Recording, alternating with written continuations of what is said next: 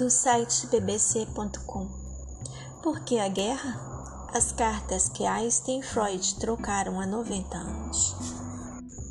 Ele é alegre, confiante e gentil e entende tanto de psicologia quanto eu de física.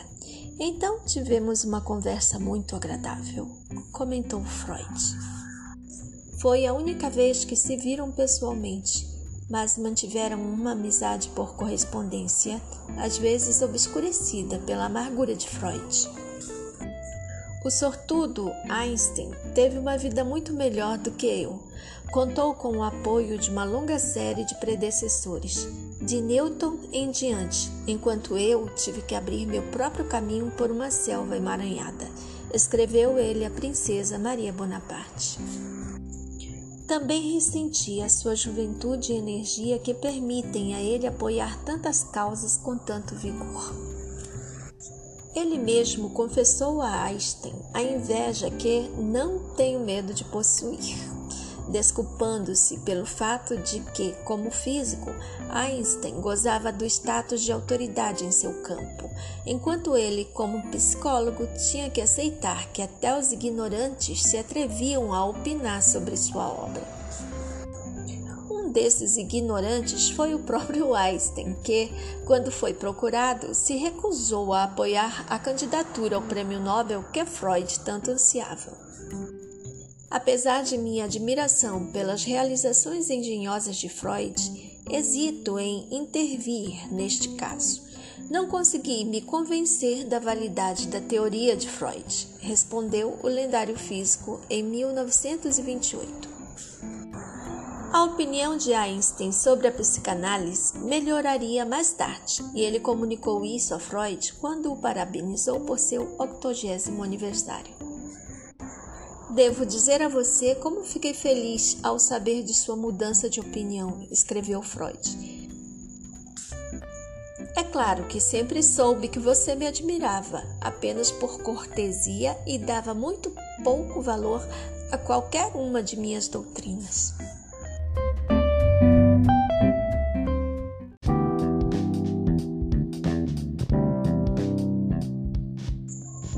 A missão. A impressão de Freud parecia desatinada à luz do entusiasmo com que Einstein o havia escolhido alguns anos antes como seu correspondente, quando o Instituto de Cooperação Intelectual convidou o renomado físico para uma troca interdisciplinar de ideias sobre política e paz com um pensador de sua escolha. Admiro muito sua paixão por averiguar a verdade uma paixão que passou a dominar tudo o mais em sua forma de pensar, escreveu Einstein a Freud em 1931. A missão deles era entender o incompreensível. Por que a guerra? Mas por que esta missão? Com as feridas da Primeira Guerra Mundial ainda abertas e as economias em todo o mundo em declínio acentuado, as tensões sociais haviam se agravado e o totalitarismo se enraizado. A ameaça à paz mundial era palpável. É por isso que a Liga das Nações recorreu a um dos cientistas mais influentes do mundo e pacifista perpétuo para pedir a ele que explorasse como a paz mundial poderia ser alcançada. E ele, por sua vez, convidou um dos maiores estudiosos da vida interior dos seres humanos. Suas cartas foram publicadas em março de 1933 em Paris, simultaneamente em francês, inglês e alemão.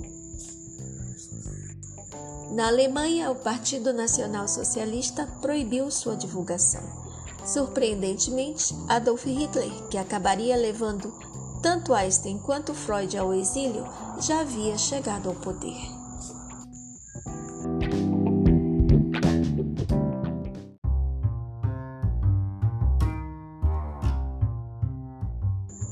Líderes sem poder.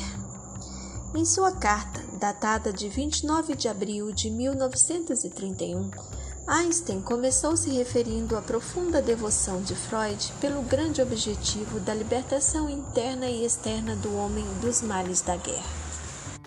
Esta era a profunda esperança de todos aqueles que foram reverenciados como líderes morais e espirituais além dos limites de seu próprio tempo e país, de Jesus a Goethe e Kant.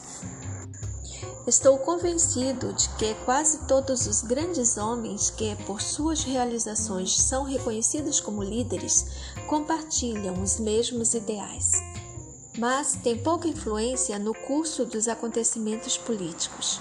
Parece que praticamente o próprio domínio da atividade humana mais crucial para o destino das nações está inevitavelmente nas mãos de governantes políticos totalmente irresponsáveis.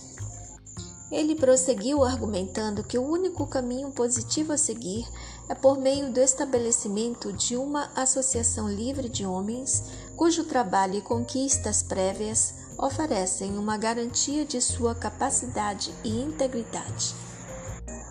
E reconheceu que, em vista das imperfeições da natureza humana, tal associação não estaria livre de todos os defeitos que muitas vezes levam à degeneração. Apesar desses perigos, não deveríamos fazer pelo menos uma tentativa de formá-la? Me parece nada menos que um dever imperativo.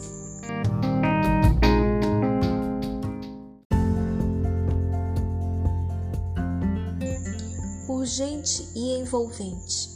No verão seguinte, em 30 de julho de 1932, Einstein escreveu novamente a Freud, convidando-o oficialmente a participar do intercâmbio do Instituto de Cooperação Intelectual sobre este problema urgente e envolvente. Este é o problema. Existe alguma maneira de libertar a humanidade da ameaça de guerra? É do conhecimento geral que, com o avanço da ciência moderna, este tema chegou a significar uma questão de vida ou morte para a civilização como a conhecemos. No entanto, apesar do zelo demonstrado, toda tentativa de solução terminou em um fracasso lamentável. O físico explicou a ele que aqueles que se ocupam de forma profissional e prática a abordar o problema estavam conscientes de sua impotência para enfrentá-lo e por isso queriam conhecer os pontos de vista de homens que, absortos na busca da ciência, podem ver os problemas do mundo sob a perspectiva oferecida pela distância. No caso dele, disse Einstein, o assunto que normalmente ocupava seus pensamentos, a física, não permite vislumbrar os lugares obscuros da vontade e do sentimento humanos, de modo que ele não podia fazer muito mais do que esclarecer a questão e limpar o terreno das soluções mais óbvias, para que Freud pudesse iluminá-lo com seu amplo conhecimento da vida instintiva do homem.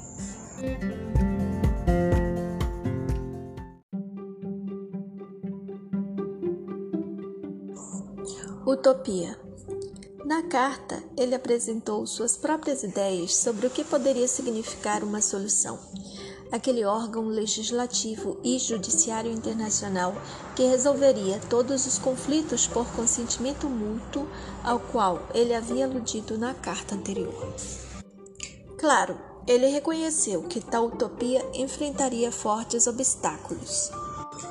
Atualmente, estamos longe de ter uma organização supranacional competente para ditar vereditos de autoridade incontestável e obrigar a submissão absoluta à execução de seus vereditos. Portanto, chegou meu primeiro axioma. A busca da segurança internacional implica na entrega incondicional por parte de cada nação, em certa medida, de sua liberdade de ação ou seja, de sua soberania, e é claro, sem sombra de dúvida, que nenhum outro caminho pode levar a tal segurança. O desejo de poder que caracteriza a classe dominante em todas as nações é hostil a qualquer limitação da soberania nacional. Mas há algo mais. Essa sede de poder político é muitas vezes apoiada pelas atividades de outro grupo, cujas aspirações estão em diretrizes econômicas puramente mercenárias. Penso especialmente nesse grupo pequeno, mas determinado, ativo em todas as nações, composto por indivíduos que, indiferentes às condições e restrições sociais, consideram a guerra, a fabricação e a venda de armas simplesmente como uma ocasião para promover seus interesses pessoais e ampliar sua autoridade. Einstein também formulou uma série de perguntas para moldar a discussão. Como é possível que esta pequena panelinha, a classe dominante, subjugue a vontade da maioria, que pode perder e sofrer por uma guerra a serviço de suas ambições? É possível controlar a evolução mental do homem para torná-lo à prova das psicoses do ódio e da destruição? Não estou pensando de forma alguma apenas nas chamadas massas incultas. A experiência mostra que é, sobretudo, a chamada inteligência que é mais propensa a ceder a essas desastrosas sugestões coletivas, já que o intelectual não tem contato direto com a vida bruta, mas a encontra em sua forma mais fácil e sintética, na página impressa. Ele terminou sugerindo a Freud que sua contribuição pode abrir caminho para novos e frutíferos modos de ação.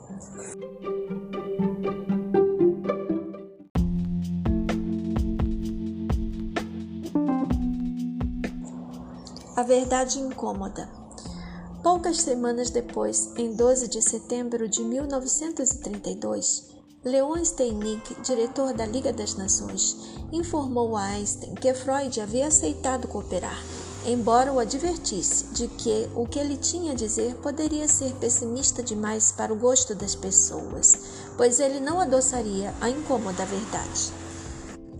Toda a minha vida tive que dizer às pessoas verdades difíceis de engolir. Agora que estou velho, certamente não quero enganá-las. Einstein assegurou a Freud que o que procurava era uma resposta psicologicamente eficaz, não otimista. Com os termos acordados, o psicanalista passou a registrar seus pensamentos em uma carta naquele mesmo mês de setembro.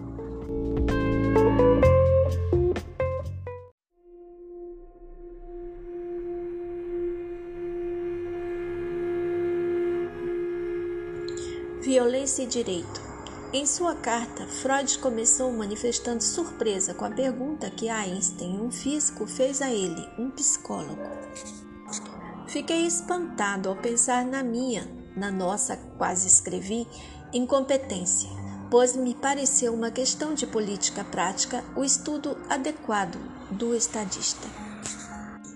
Mas logo percebi que você não estava fazendo a pergunta como cientista ou físico, mas como um amante de seus semelhantes. E, a seguir, me lembrei que não fui chamado para formular propostas práticas, mas sim para explicar o ponto de vista de um psicólogo sobre a questão da prevenção de guerras. Esclarecida a questão, Freud passou a descrever sua teoria da trajetória evolutiva da violência, que determina o que deve pertencer a um ou a outro, ou qual a vontade deve ser respeitada. Uma referência é a intervenção da arma, que marca o momento em que a supremacia intelectual começa a substituir a força bruta. A força bruta é derrotada pela união, o poder aliado de unidades dispersas faz valer seu direito contra o gigante isolado. Assim, podemos definir direito, ou seja, lei, como o poder de uma comunidade. No entanto, tampouco é nada mais do que a violência rápida para atacar qualquer indivíduo que se interponha em seu caminho e emprega os mesmos métodos, persegue os mesmos fins, com apenas uma diferença é a violência comunitária, não individual, a violência que se sai impune.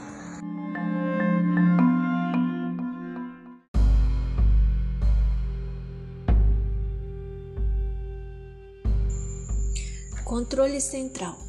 Por fim, Freud trouxe sua teoria de volta ao presente. Há uma maneira segura para acabar com a guerra e é o estabelecimento de comum acordo de um controle central que terá a última palavra em todos os conflitos de interesse. Duas coisas são necessárias para isso: Primeiro, a criação de tal Suprema Corte do Judiciário. Em segundo lugar, seu investimento com força executiva adequada. Mas uma não é suficiente sem a outra. Em nossos tempos, buscamos em vão alguma noção unificadora cuja autoridade seja inquestionável. Está bem claro que as ideias nacionalistas, hoje primordiais em todos os países, operam na direção oposta. Portanto, parece que qualquer esforço para substituir a força bruta pelo poder de um ideal está, nas condições atuais, fadado ao fracasso.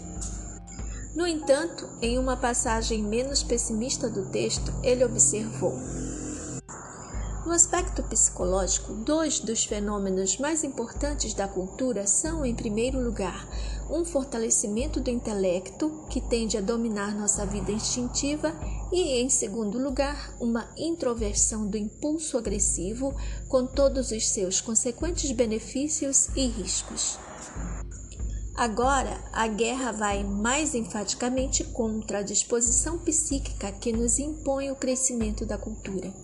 Portanto, somos obrigados a ressentir a guerra, a considerá-la completamente intolerável.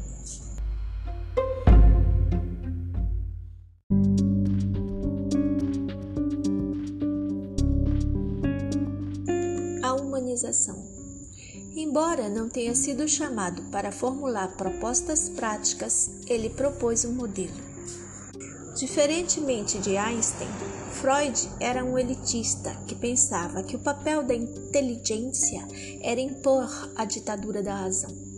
Se deve tomar mais cuidado do que até agora para educar um extrato superior de homens com mentes independentes, não abertos à intimidação e ansiosos por buscar a verdade, cuja missão seria orientar as massas dependentes.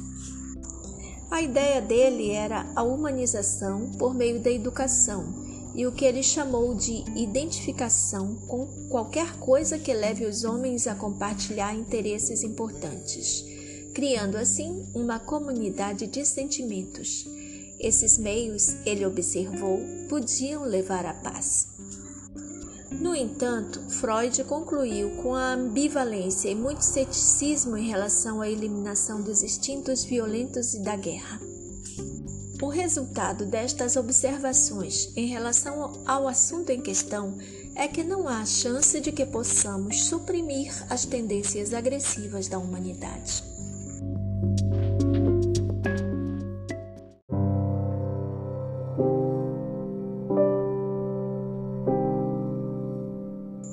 Quanto tempo? No final, Freud deixou uma pergunta cujo eco é doloroso diante do que aconteceu durante os 90 anos desde que os dois pensadores escreveram suas ideias. Quanto tempo temos que esperar até que o resto dos homens se tornem pacifistas? Impossível dizer, mas talvez nossa esperança de que esses dois fatores, a concepção cultural e o temor justificado das repercussões de uma futura conflagração possam servir para acabar com a guerra em um futuro próximo, não seja quimérica. Por quais caminhos ou desvios aconteceria, é impossível adivinhar. Enquanto isso, podemos confiar que tudo o que contribui para o desenvolvimento cultural também está trabalhando contra a guerra com o cumprimento mais cordial. E se você achar esta expose decepcionante, minhas sinceras desculpas. Seu Sigmund Freud.